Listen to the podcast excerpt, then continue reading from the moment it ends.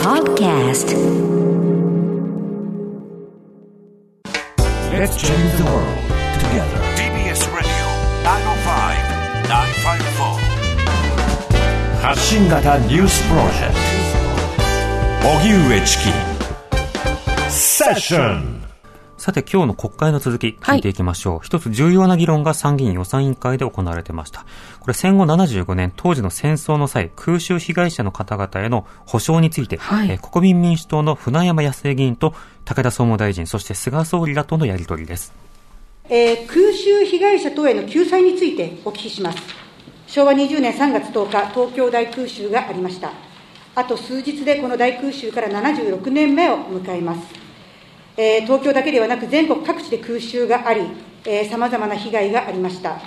えー死者のあの亡くなられた方、重傷を負われた方、今なお苦しんでられる方がたくさんおられます。今日はその空襲の被害者にも来ていただいてますけれども、総理、このような空襲被害者ににの方々について、どのように思われますでしょうか？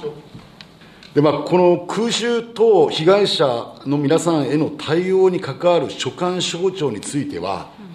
議員立法として検討中の段階にあるものと承知しているため、我々の方からコメントをするのは差し控えさせていただきたいと、このように考えています。本来みんな助けてあげたいですけど、今回対象にしてるのは、心身に障害を負った人だけなんです。そこだけ、対象4600人ぐらいですよ。あの、被害者の皆さんとお会いいただきたいと思いますけど、総理、お会いいただけないでしょうか？一般戦災被害者の方々からのご要望については、お尋ねの法案自体が議員立法として検討中の段階にあるものと承知しており、現時点においては政府としてはその動きを見守っていきたい、こういうふうに思います。はい。この戦後保障をどうするかという論点なんですけれども、まだなかなか前向きな議論が出てこないというところですね。ここで戦後保障問題について継続的に取材を行っている毎日新聞の栗原敏夫記者に聞きたいと思います。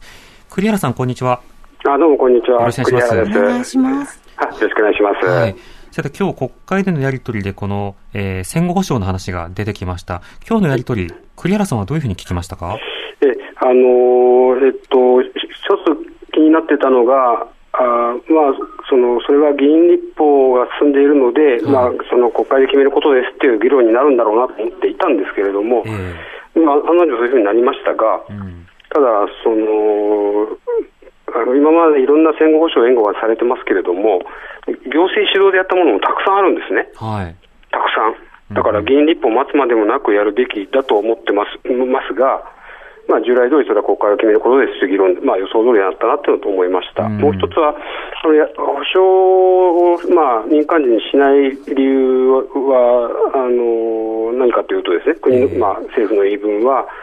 あの民間人の人たちは、あの基本的にはその雇用関係ありませんと。はい。軍人、軍属はまあ国が雇っていたので、まあ、保障しますけれども、ええー民間人はそういう関係はないので、しませんという、まあ、あのえー雇用義務論ですね、あ雇用保障論を、まあ、田村大臣は何度も繰り返して、えー菅首相もそれを、まあ、認めて、えーっと、その通りだというふうにおっしゃってましたけれども、そういう意味では今までの、えー政府側の議論の主張の通りだというふうに聞いてました。えうん、なるほど。なので、その前向きな話はなく、まあ、国会に委ねるということと、あるいはそのはい当事者の方々と会ってほしいという要望に対しても消極的な姿勢でもありましたね。まあ、それは議あの議員あの議員立法の手続きが進んでいるので、まあそれえー今はその段階ではないという趣旨でしたねう。ん、なるほど。この東京大空襲などのまあ空襲被害、まあ、様々なところでの空襲被害、東京以外にもあるわけです。はいこの空襲被害の方々への戦後保障の議論、ポイントはいかがでしょうか？まあそのえっと早い段階では政府は、まあ、その雇用関係論ですね、はい。民間人の雇用関係が悩んでありませんということをずずっと主張しているんですけれども、ええで実態どうかというとですね、その少しずつ拡大してるんですね。うん。例えば沖縄戦で地上戦でたくさんの方が民間人が巻き込まれましたけれども、はい。まあ、一部の人は雇用関係がなくても保障してます。うん。あるいは民間企業もその、うん場合によっては保障するっていうふうに少しずつ拡大してるんですね。えまあ、あの